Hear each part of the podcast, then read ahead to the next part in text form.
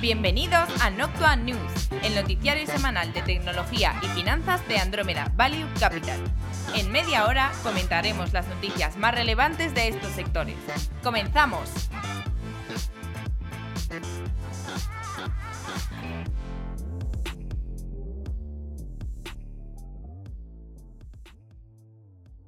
Pongámonos el cinturón espacial y encendamos los motores de propulsión porque ha llegado en la semana 33 eh, Noctua News de Andrómeda Value Capital con Juan de Dios Gómez, Antonio de la Fuente y Flavio Muñoz.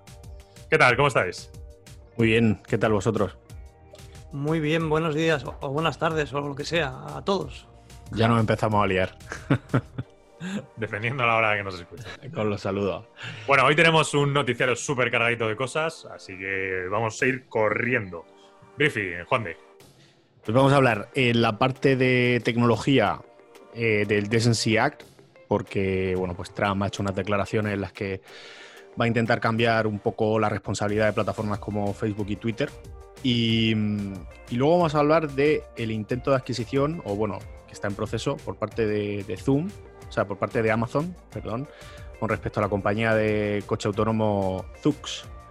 Y luego, por supuesto, tenemos Lightning Round en cada una de las secciones habituales de podcast. Mercados. El desempleo en Estados Unidos alcanza los 40 millones de personas y se sitúa en torno al 20% de la población activa. Recordemos que a finales de febrero se encontraba en el 4% y este dato de destrucción de empleo en menos de tres meses es el mayor incremento de la serie histórica en los últimos 100 años.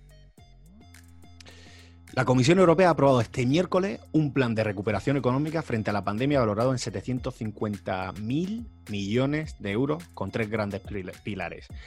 Eh, el primero es un fondo de resistencia y recuperación para sufragar reformas e inversiones. El segundo pilar se centra en el reinicio de la actividad económica a través del estímulo de la inversión privada. Y el tercer pilar se llama EU for Health, eh, así con numerito muy moderno, eh, iría a fines sanitarios y de protección civil y tendría un presupuesto de 9.400 millones de euros. Y efectivamente la comisión deberá endeudarse para conseguir estos 750.000 millones de euros y para hacerlo propondrá elevar de forma temporal el umbral de recursos propios del presupuesto comunitario, que pasaría del 1,2% al 2% de la renta nacional bruta de toda la Unión Europea. Y en la otra parte del mundo, China aprueba una nueva ley de seguridad para Hong Kong con la que quiere poner fin a las protestas que han sacudido el territorio autónomo desde más o menos un año. En la práctica se traduce en la eliminación del régimen de libertades del territorio e impide cualquier posibilidad de disidencia. Es una, Ah, bueno, una, claro, una es joya. una sí, la verdad es que esta parte es peligrosilla.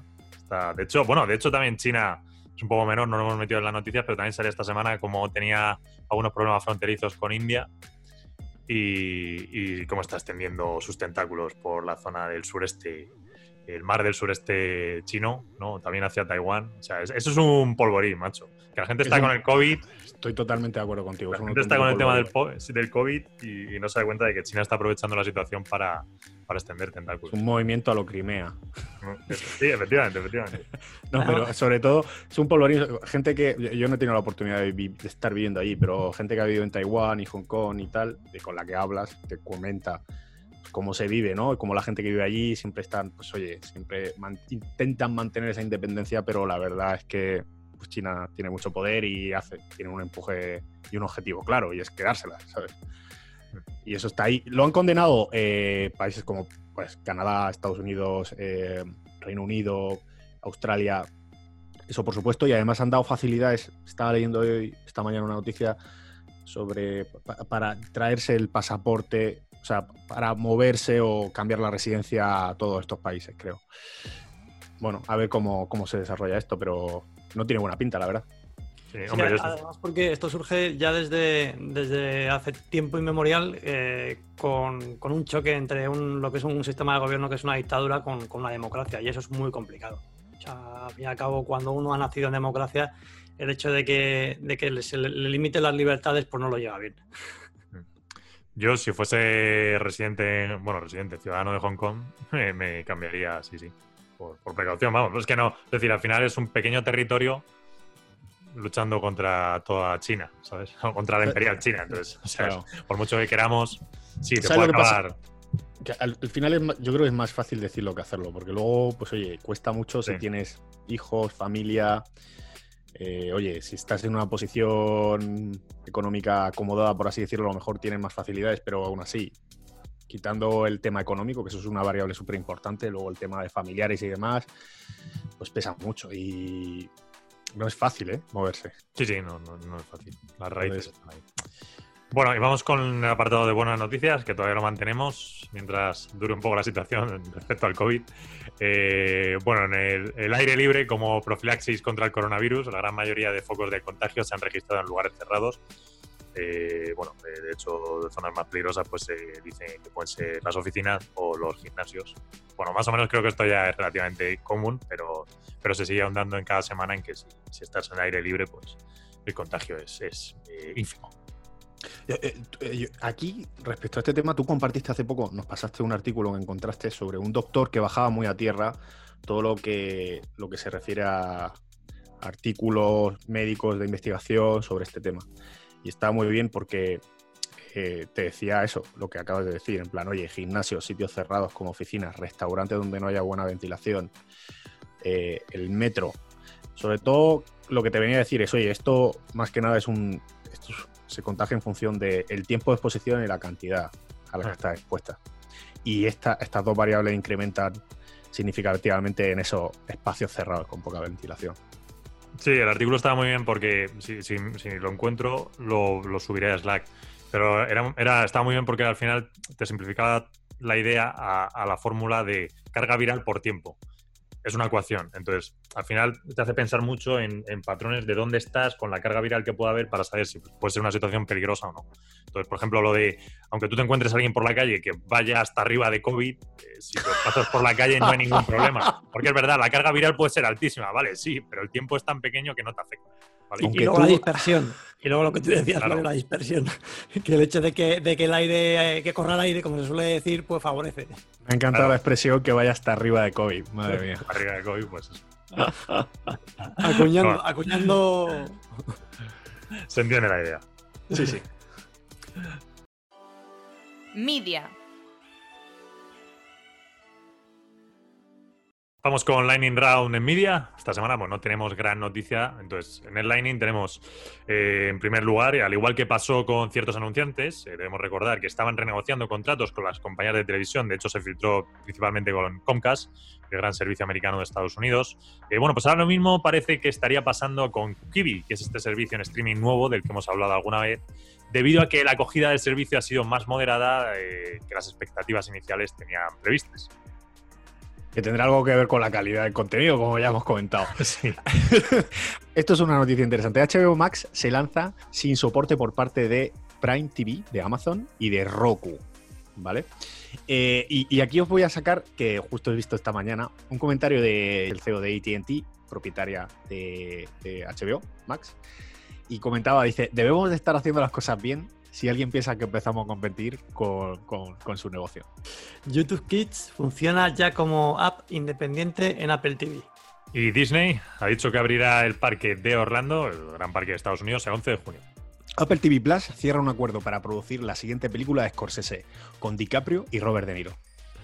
Prime TV llega a un acuerdo para producir contenido basada en la trilogía Millennium pero cuya narrativa será totalmente distinta a la contada en los libros y películas. Y Hulu está probando, eh, está testeando, vamos, para implantarlo dentro de la app eh, Watch Party, que es este servicio que de hecho Juan te ha comentado ya alguna vez, que consiste en visualizar con algún amigo eh, de manera compartida lo que estás viendo. Bueno, socializando, básicamente. Exactamente. Que ya funciona con Disney Plus, ¿eh? Ahora mismo funciona con Netflix y Disney Plus. Hola. Aprovecho este minuto para agradecer a Andromeda Value Capital, el fondo de inversión líder en tecnología, el hacer posible este podcast. Andromeda Value Capital es un fondo de inversión que cuenta con la máxima valoración Morningstar, ha sido reconocido en medios de prestigio, invierte mayoritariamente en empresas tecnológicas en Estados Unidos, no tiene compromiso de permanencia y el importe mínimo para contratar es simbólico, de 10 euros. Si estás pensando en invertir a largo plazo, contacta con Andromeda Value Capital por email en info@andromedavaluecapital.com. Andromeda Value Capital, análisis de datos para la inversión inteligente.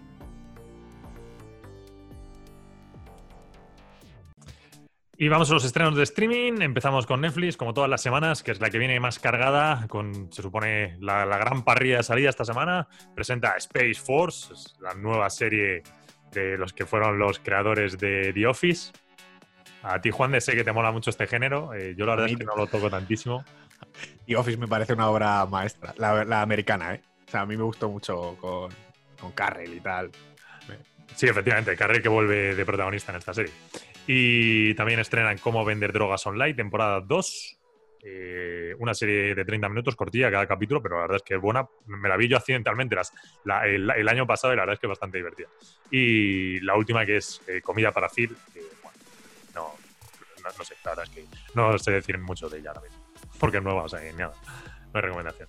Y ya está. Esto es lo principal que presenta esta semana. Tiene algunas otras pequeñas cosas, pero a lo largo de la semana, pero no son tan relevantes.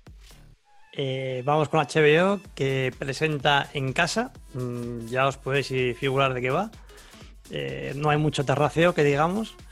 Y luego por otro lado Disney Plus que no presenta nada.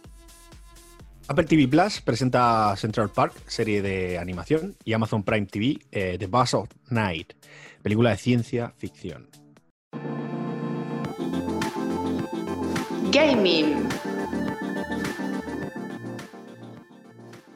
El juego más vendido de la semana ha sido, para variar, por enésima semana, Animal Crossing. sí, no sabemos cuántas semanas lleva ya. Creo que lleva 5 o 6 ahí arriba. ¿eh? No, mira, desde el 22 de marzo lleva. Eh, Lightning Round, Electronic Arts y la NFL, que es la Liga de Fútbol Americano, extienden su acuerdo hasta 2025. Recordemos que hace poco la NFL también había firmado con 2K Games para el desarrollo de otro tipo de licencias dentro de la misma franquicia de fútbol americano. El próximo juego de Sony, The Last of Us 2, ha sido prohibido en Emirato Árabe Unido y Arabia Saudí. No se han sabido las razones concretas, aunque todo apunta a temas de carga sexual dentro del juego. Nvidia dice que para su servicio GeForce Now después de, la confrontaciones con publicistas que habían retirado sus juegos de la plataforma, como por ejemplo Activision. Finalmente eh, comentó que solo estarán disponibles aquellos juegos cuyos publicistas así lo hayan confirmado. Y el streamer de videojuegos Ninja lleva a Mixer una competición de Fortnite, en parte como sustituto de la liga Fortnite que este año pues no hay. Y aunque no es oficial por la parte de Epic Games, que es el dueño de Fortnite, sí que la patrocina Mixer, que es Microsoft. Y bueno, está bien porque va a intentar meter bastante audiencia dentro de Mixer. Tecnología. Vamos con la noticia más importante en el ámbito de tecnología, que más o menos ha sido relativamente sonado, hasta incluso aquí en España, por las connotaciones que puede acabar teniendo, o sencillamente porque la gente le ha resultado curioso, no sabemos. Eh, a ver, debemos poner en contexto que Trump hizo unas declaraciones durante esta semana que a continuación Twitter, bajo su sistema de chequeo de qué información sea veraz o no, eh, dijo que bueno que esa información eh, no era cierta, debía someterse a, un segundo criterio por parte de la audiencia y no tomarla como tal. Consideración que Tran evidentemente pues no le gustó. En el mismo orden, Zuckerberg, eh, el dueño fundador de Facebook, avisaba a Trump que censurar la plataforma no es la reacción correcta. correcta. Esta ha sido la respuesta de Zuckerberg ante las amenazas de Donald Trump a través de Twitter de ponerle las cosas difíciles a las redes sociales en general y en particular a Twitter este pasado miércoles, que es cuando todo esto ocurrió.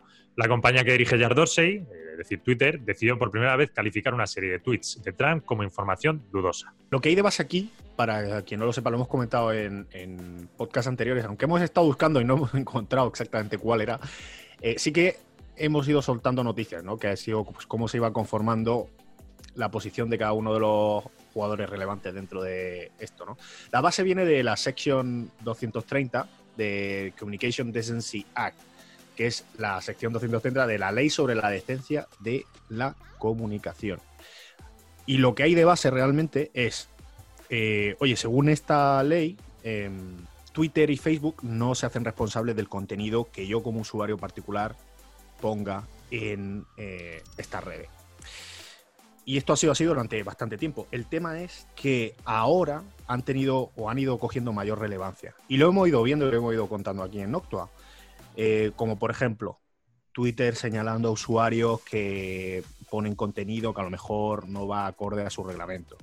sea, eh, señalando eh, quién son usuarios de corte político, señalando, eh, pues bueno, al final se meten un poco más, siendo sincero, o sea, yo desde mi punto de vista, en la línea editorial. Entonces, en cierto modo, cuando tú haces de árbitro, y aquí es donde viene la postura tanto de Twitter y Facebook, que varían en cierta medida. Entonces, cuando tú ya eres árbitro, estás tomando partido en la línea editorial. Y esto es lo peligroso, ¿no? Y aquí es lo que os comentaba, que vosotros lo hemos estado hablando muchas veces, las distintas posturas, ¿no? Facebook, que lo hemos ido viendo, permitiendo anuncios políticos, haciendo un trabajo menor en lo que a, medidas de, entre comillas, censura o corrección se refiere. Y Twitter, que ha sido mucho más activa en ese aspecto, ¿no? Entonces, bueno, hay que tener esto en cuenta, ¿no? Cómo se van posicionando cada uno de ellos también otro ejemplo era el permitir anuncios políticos en la plataforma. Twitter los dijo que ya no los permitía. No sé, no sé si os acordáis hace cuánto fue, pero fue hace unos sí, meses. En, octubre, noviembre fue cuando eh, Facebook dijo que, por supuesto que se permitían. Entonces, ves también cómo cada uno se va posicionando de una manera es interesante. ¿no? Sí, a ver, es que la verdad esto tiene una profundidad terriblemente peligroso por, por ciertas maneras. En primer lugar, que lo de la desensidad en realidad se hizo más asuntos penales. Es decir, pues, por ejemplo, si tienes prostitución dentro de una plataforma, evidentemente se, debería responsabilizar esa plataforma porque eso se está permitiendo, ¿no? Actividades ilegales, cosas así. Pero esto ya, esto es otro tema, es decir, yo no es una cuestión ilegal, es una cuestión de opinión política, cuestión ideológica, etcétera, que Trump o los demócratas lo opinan, perdón, los republicanos lo entienden de una manera, los demócratas lo entienden de otra. Entonces, salvando ese escollo, pues evidentemente la situación ya te queda en derivar, sí, una red social debe ser el altavoz de la sociedad a nivel ideológico o no. A mí me parece terriblemente peligroso porque el problema es que no es el altavoz de la sociedad, es el altavoz de la política de turno que esté al mando. Totalmente. Les parece bien o les parece mal. Y eso es un peligro porque, a ver, al final el Estado no enseña lo que el ciudadano debe aprender. El Estado enseña lo que a él le interesa enseñar. Si tú a las redes sociales las conviertes en el portavoz del Estado, en realidad lo que estás haciendo es adoctrinar a toda la sociedad y en realidad es lo que tenemos hoy día, toda la población adoctrinada con ideas generalistas, que ojo, si una idea generalista posiblemente es que sea mala. Pero ya sí pasa, que tienes a todas las sociedades repitiendo el mismo batiburrillo sin que haya una mínima de lógica o de criterio como ciudadano responsable, que es lo que debería ser. Y lo que me parece una situación peligrosísima. Precisamente ha sido esta línea, o sea, esta capacidad de tener acceso a ideas que a lo mejor no son las eh, las de consenso, lo que ha hecho crecer en popularidad a redes sociales como Twitter o Reddit o Facebook en algunos aspectos, ¿no? Con, los posts y las publicaciones. Entonces, en tanto en cuanto tú estés limitando y coartando esa, de comillas, libertad de expresión y demás, pues ahí tienes un también problema a la misma plataforma. Lo que sí que es cierto es que por, por, citar un poco la cronología de esta, de esta historia y más ahora en el corto plazo, eh, eh, viene a cuenta, o un poco esta historia viene a cuenta porque Trump hizo pues uno de sus múltiples tweets incendiarios cuestionando un poco el sistema de voto por correo en Estados Unidos, precisamente cara, a la campaña electoral que, ya está en marcha en el fondo como, sí, precisamente cuestionando, cuestionando como presidente de Estados Unidos que, que eso aquello no hubiese un poquito como de fraude, lo cual ya en sí mismo chirría. Eh, entonces Twitter le marca el, el, tweet como diciendo, señores, esto hay que contrastarlo, esto no se, no se apoya en nada más allá de una creencia, señor presidente, y el señor Trump se enfada. O sea, se puede decir de una manera o de otra, pero se, enfada eh, de una manera notable. Y, estamos hablando el viernes, pero ayer jueves creo que, eh, firmó el decreto por el cual empezaba a tomar medidas, estas medidas, este tipo de medidas que estamos hablando, de alguna manera eh, poniendo el foco sobre las, plataformas, las redes sociales a nivel tecnológico. Anda aquí no, no sé, es decir, es un poco más allá de la cuestión, la legislación a golpe de cabreo. Eh, ya, pero en cierto modo tiene, o sea, tú cuando estás ya poniendo etiquetitas a la gente, es un ejercicio de criba, digamos, que es totalmente subjetivo. Un poco, es a lo que va Flavio, es decir, eh, pues señores, pero ¿por, qué tiene que ser la red social la vía de comunicación gubernamental en Estados Unidos? O sea, ¿por qué tiene que ser Twitter eh, el, altavoz que utilice? Eh, no, pero es que precisamente yo no lo veo así, o sea, yo lo veo como que es un medio de comunicación y si está para todos, ¿por qué no lo va a utilizar también el gobierno? Claro, perfecto, pero lo que no puedes hacer es, es si te, ajustas a su, a su norma, no te ajustas a su norma. Lo que no puede ser es que digan, mire, eh, yo quiero utilizar este altavoz, pero quiero hacerlo a mi bola. el problema es que las líneas ahí son. O sea, el. el ah, tienes por ahí, no sé si tienes el, el, el Twitter, ¿lo tienes por ahí? El, ¿El, de- el de Trump dices? sí, el. O sea, ¿por qué? ¿Cuál era el motivo exacto por el que? Es que no, no sé. Sí, es lo que, te, estoy- lo que Sí, he lo comentado. de la manipulación del voto. A ver, Ah. es que es eso. Es decir, primero empieza con una barbaridad de Trump diciendo que el voto por correo está manipulado en Estados Unidos, con lo cual no se puede fiar. De tal modo ya estás diciendo que un- tu sistema de votación, uno de los dos, ¿no? Ya, como sistema democrático, esto ya no importa. No importa, no vale. Que si no importa, ¿para qué me va a votar el, para qué me va a importar también el físico? Lo mismo también está manipulado, ¿no? Partiendo de que todas las democracias son una manipulación constante de la sociedad, da igual la que sea, todas. Unas en un, en un grado mayor y otras en menor, ¿no? Por eso te digo que también es el peligro de la red social, porque en el fondo, si la red social se pone del brazo del gobierno, lo que permite es mayor manipulación societaria, ¿vale? Y es el peligro, es decir, pero si es que, o sea, creo que tiene un calado tan trascendental esto y que al final funciona de vocero generalizado para plan- plantear ideas. Que es así, tío. ¿Por, por qué, por qué, por ejemplo, no os habéis preguntado por qué el cristianismo que llegó a Roma, que era una civilización eh, eh, politeísta, en menos de 100 años, una idea, una idea minoritaria, acabó masificada por todo el imperio? Es igual, tío. Es la misma, o sea, es el peligro de esto, que ideas minoritarias que pueden ser terriblemente erróneas, utilizando las redes sociales de vocero, las extiendes y en un plazo muy pequeño te conquistan Europa o Estados Unidos. Y nadie se las plantea porque es lo que dice el colectivo social. Pero puñetas, ¿cuándo el colectivo social ha estado realmente en No una idea razón. confirmada al 100%? Si se han equivocado constantemente. Si se han equivocado constantemente a lo largo de la historia. ¿Qué pasa? ¿Que en 2020 no nos vamos a equivocar? Pero si somos los mismos seres humanos. ¿Sabes? O sea, es que me parece, o sea, me parece, te rompe la cabeza. Es tan peligroso. Ya, a mí, a ver, eh, independientemente de estas cosas, lo que hay de base es tú en cuanto a- empiezas a hacer. es- esta es la base, que es la que he dicho yo antes. Cuando tú haces o ejerces de correctivo o pones etiquetitas o haces, corriges la línea editorial, ya tomas parte. Aunque lo externalice. Ya no eres, ya deberías, bajo mi punto de vista, tener algún, algún tipo de responsabilidad. Sí, vamos con Lightning Round.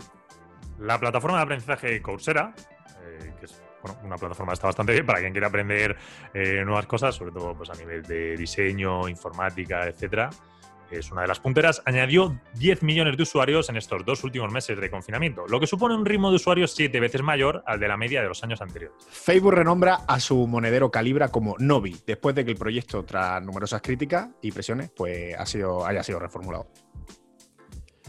Spotify elimina el límite de 10.000 en tu biblioteca. 10.000 10.000 canciones. Eh, Yo creo que debo tener como 100, o sea, me parece brutal. ¿Quién tendrá 10.000? Y Apple eh, dice que reabrió 100 tiendas eh, en Estados Unidos durante esta semana.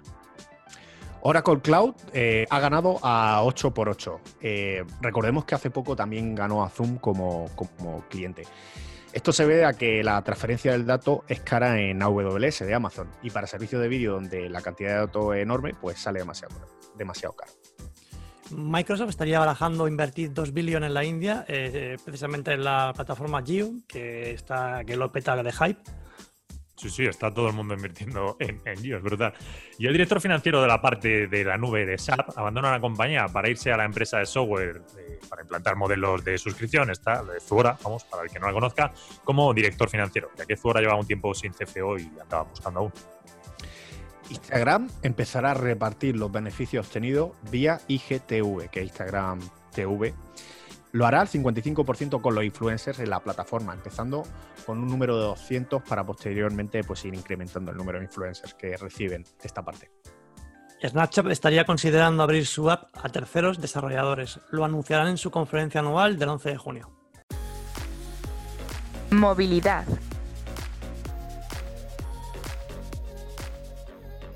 Y en movilidad esta semana tenemos la que realmente es la noticia más divertida o más interesante de lo que puede pasar. Porque la de Trump es mucho más compleja y nosotros no tenemos la respuesta.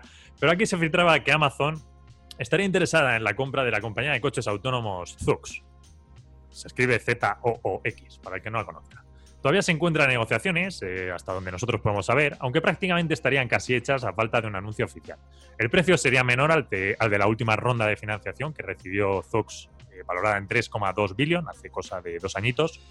Recordemos que dentro de Amazon se creó hace ya unos tres años una división encargada en autonomía, la cual el año pasado invirtió en Aurora, Aurora Innovation, pero que más allá de ciertos prototipos, la verdad es que no ha sacado nada al mercado.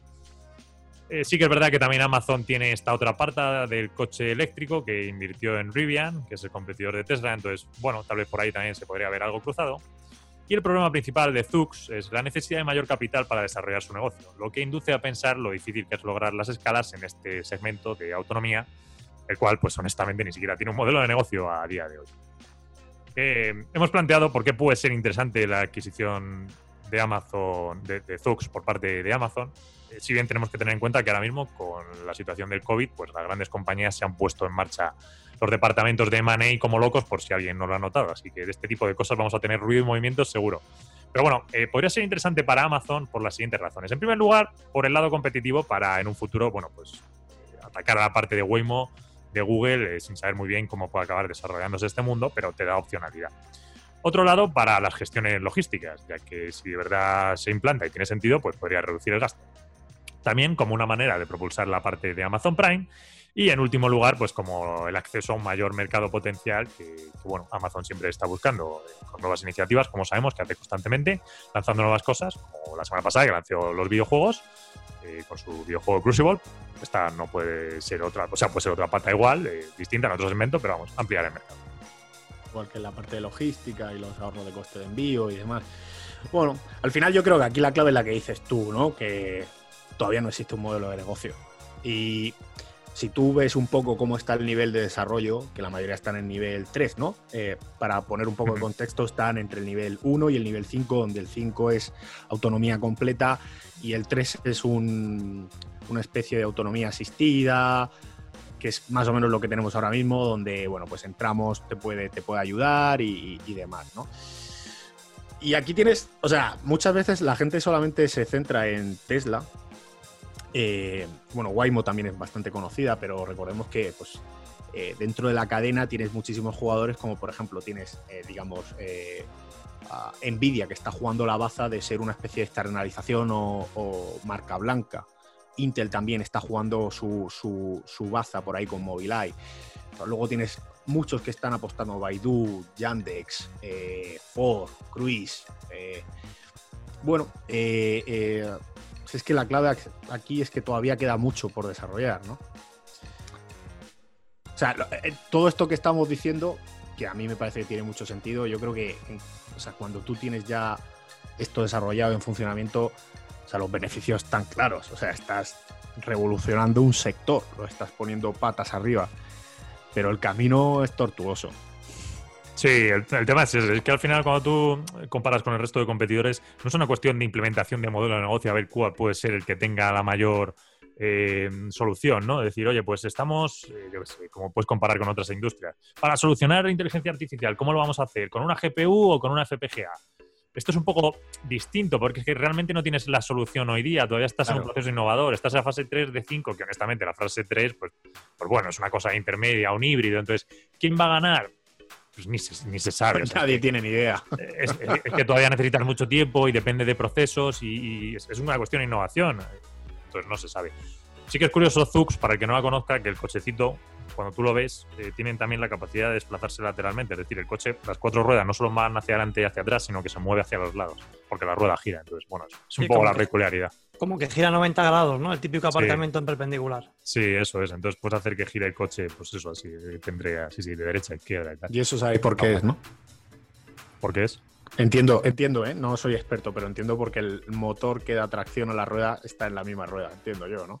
No eh, sí, de hecho, bueno, yo me sabía, o sea, no, te, no, me lo sé por la parte del motor, que creo que sí, ahora que lo has dicho, yo me sabía la justificación, porque ellos decían que, claro, en un mundo, bueno, era su justificación, que en un mundo autónomo eh, se tienen que romper las reglas, porque, claro, la conducción ya no es humana, entonces puedes hacer otro tipo de movimientos y tal. O sea, a mí eso me parece súper bien, pero al final eh, no es algo, o sea, eso no es lo que te va a romper el mercado. O sea, está muy bien porque el coche se mueve para el lado y fenomenal y tal, pero es que lo otro es que le queda mucho, tío. O sea, el, el, el tema de conducción realmente autónoma, eh, pues, pues sí, está muy lejos. Bueno, lo, que, lo, que, sí que es importante de toda esta historia es que eh, un, un, megabicho como, como Amazon eh, apueste por ello.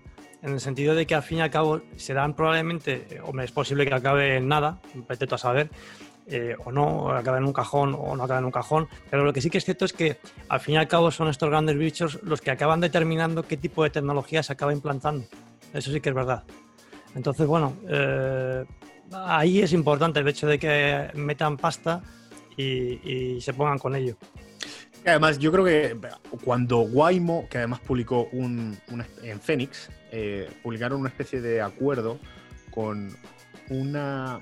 Lo anunciamos aquí, ¿eh? a ver si lo acordáis vosotros. Con una empresa que se dedicaba a distribuir componentes de automoción. Entonces, eh, iban a hacer la distribución ellos con, con que ya está operativo. Yo creo que con esas cosas ya se le se te levanta una ceja y empieza a pensar, oye, pues lo mismo estos tíos nos pueden quitar hasta mercado por aquí, ¿no? Pero bueno. ¿Sabes? Si al final, sí. Si es que te, acabará funcionando cuando haya un modelo de negocio que realmente solucione una necesidad. Claro, y además, cuando, cuando tú tengas la tecnología, es como lo que comentaban. Hace poco leí un comentario y era, oye, si Tesla desarrolla la tecnología es tan buena, es que olvídate de comercializar coches. Mm. Y patenta y vende la tecnología. Sí, totalmente. Pero es que, de, hecho, cuando miras los saltos tecnológicos, muchas veces los grandes negocios se crean de tecnologías que ya están, pero que se parchean. Mira el caso de Peloton, que en realidad no es una puñetera, es un puñetero iPad insertado en una bici. ¿Sabes qué innovación hay ahí? Pues sí, que lo has metido todo dentro, pero oye, te ha montado una industria que son 3, 4 billones. Que el, el, problema de la innovación es esa, que es que es muy complicado. Netflix, pues Netflix es un negocio fantástico, pero en realidad el streaming no lo inventaron ellos. Lo único que hicieron es capitalizarlo en el momento en el que, oye, empezaba a funcionar y tal. Lo que pasa es que fueron la solución mejor que, con un modelo de negocio que satisfacía las necesidades. Entonces, mejor ejecución. Todo esto, claro, todo esto son pruebas. No sé, eh, por ejemplo, la semana pasada estaba viendo eh, Postmates, que es este servicio de reparto estadounidense, que ya el año pasado estaba haciendo pruebas con vehículos autónomos que te llevan la comida. Y entonces estaba viendo cómo habían avanzado en un año, y bueno, la verdad es que el avance era muy pequeño, muy poco. Pero veías que en realidad la necesidad lo tiene, o sea, lo están haciendo pues por probar y por decir, oye, mira, tenemos esto que lo mismo te resulta guay verlo una vez, pero no era práctico, porque el pobre robotico iba por las calles de San Francisco, que imagínate tú a dónde lo envías, cada dos por tres te perdía el robotico. O sea, o se te caía por una rampa y esas cosas, la comida te llegaba fría. O te lo tiraban. O directamente no, hay, que olvidar la variable esa de mala leche. Bueno, pero, te, hacías, te, hacías, una foto con el robot, ¿no? Mientras cuando te lo daba. sí, lo veías, te hacías un vídeo cuando llegaba y era divertido. Pero bueno, eh, vale, pues nada, eso es la gran noticia que teníamos aquí. Eh, sí, ya, ya eras un tutti frutti de, de, cosas de movilidad. Eh, que, si dirás tú, Antonio, súper rápido. Lightning round de, cosas de movilidad para España, que es un poquito cómo, cómo puede afectar el tema de, las nuevas condiciones que se están dando a, diferentes sectores dentro de la parte de movilidad. Lo de las gasolineras no nos saltamos porque todo el mundo echa gasolina, ya sabe cómo va y lo que tiene que hacer. Eh, a nivel de concesionarios, eh, pues bueno, eh, por ejemplo, si alguien quiere comprarse un coche nuevo, se desinfectará previamente. ITV será necesario hacer una cita previa, tendrás que hacerla tú, no te podrá ayudar el, inspector. y luego, por ejemplo, motos y motosaring, toda esta parte de, de movilidad vía alquiler por app, pues es muy posible que lo pete se, probablemente va a incluir, bueno, seguro va a incluir un kit de desinfección eh, para que se pueda usarla y se pueda desinfectar después de cada, de cada uso. Eh, talleres igual, cita previa, eh, luego te, te, garantizan que te van a devolver el coche con desinfectado. Autoescuelas están petadas, por si alguien se quiere sacar de carne de conducir, lo tienen muy, muy perro y aunque van a ampliar el, el plazo hábil para poder examinarse también a verano. Y el tema de si tiene alguno el permiso de conducir caducado o le ha caducado durante este periodo, pues que, sepa que, tiene un margen todavía de 60 días para renovar. Fenomenal. Pues nada, vamos a movernos a ciberseguridad. Seguridad.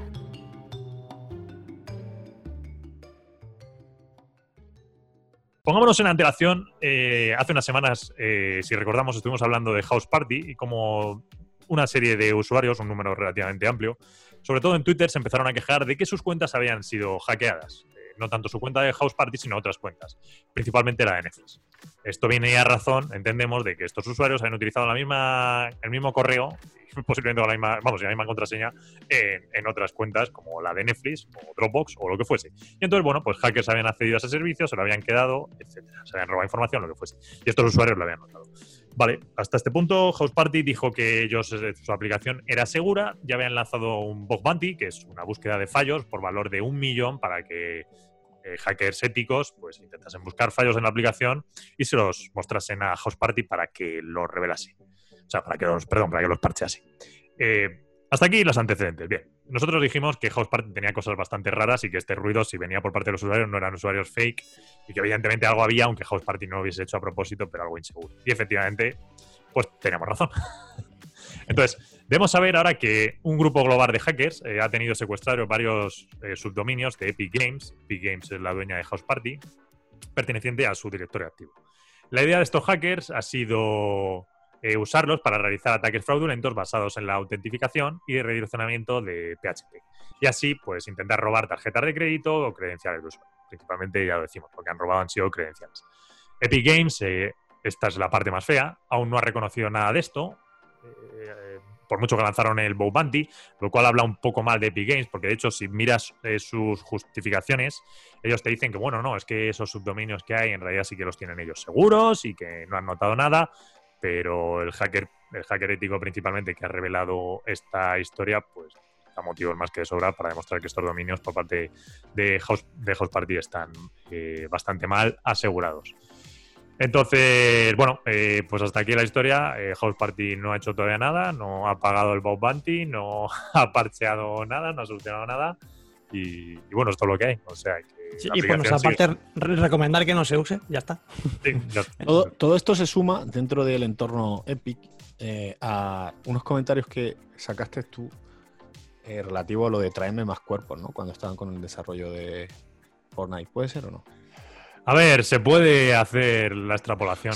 Eh, no, no, digo extrapolar, digo, joder, van saliendo cosas y la forma de actuar de la directiva deja mucho que desear en ese tipo de, acciones, ¿no? O sea, ¿no? O sea, vamos, no sé, me pregunto yo, por ejemplo, o sea, con declaraciones como las de estamos desarrollando, nos faltan personas y traerme más cuerpo, o con esto de no, no aceptar la responsabilidad que has tenido eh, como por ejemplo otras compañías como Zoom, eh, cuando han tenido incluso menos culpa porque ha sido por mal uso y ya tenían tal, eh, pues, pues han, han, puesto planes en marcha, ¿no?